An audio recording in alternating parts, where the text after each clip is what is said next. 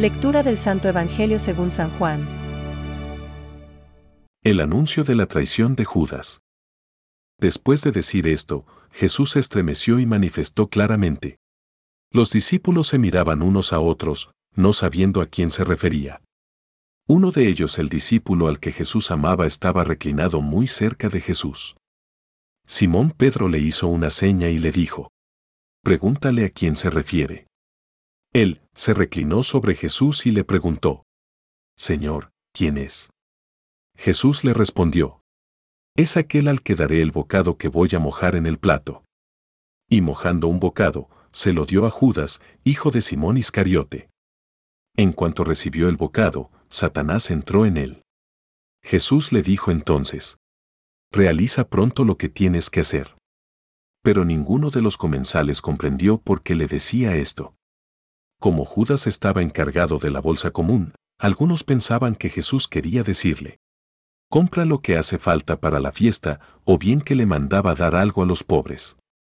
Y enseguida, después de recibir el bocado, Judas salió. Ya era de noche, después que Judas salió, Jesús dijo, Si Dios ha sido glorificado en él, hijos míos, Simón Pedro le dijo, Señor, ¿a dónde vas? Jesús le respondió, A donde yo voy, tú no puedes seguirme ahora, pero más adelante me seguirás. Pedro le preguntó, Señor, ¿por qué no puedo seguirte ahora? Yo daré mi vida por ti.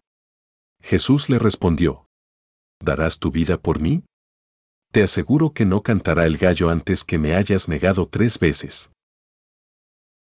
Es palabra de Dios. Te alabamos, Señor. Reflexión. Era de noche.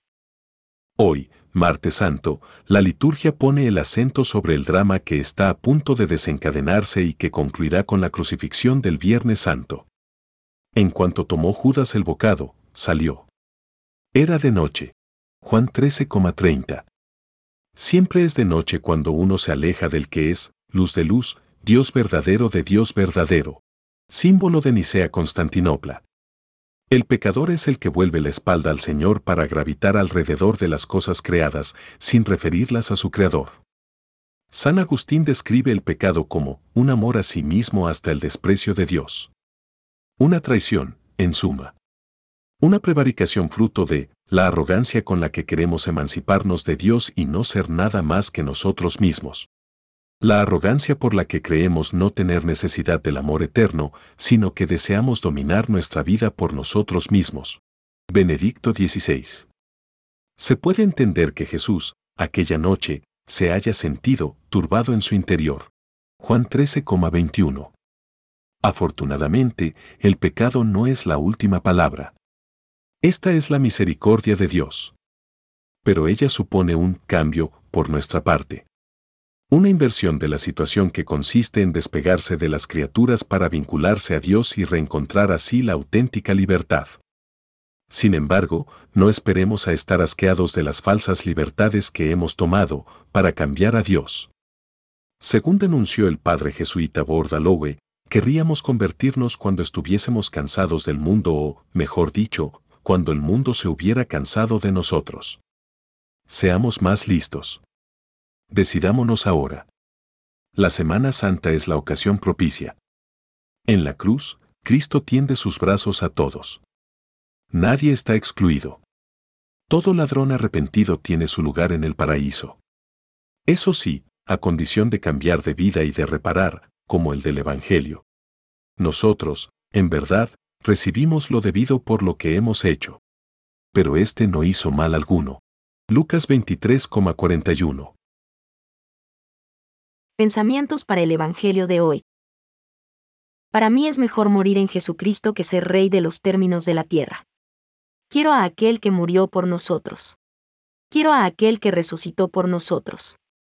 Permitíme ser imitador de la pasión de mi Dios. San Ignacio de Antioquía. El cenáculo nos recuerda la comunión, la fraternidad, la armonía, la paz entre nosotros. Cuánto amor, cuánto bien ha brotado del cenáculo. Cuánta caridad ha salido de allí. Todos los santos han bebido de aquí. Francisco. En la pasión, la misericordia de Cristo vence al pecado. En ella, es donde éste manifiesta mejor su violencia y su multiplicidad. Incredulidad, rechazo y burlas. Sin embargo, en la hora misma de las tinieblas y del príncipe de este mundo, el sacrificio de Cristo se convierte secretamente en la fuente de la que brotará inagotable el perdón de nuestros pecados. Catecismo de la Iglesia Católica, número 1.851.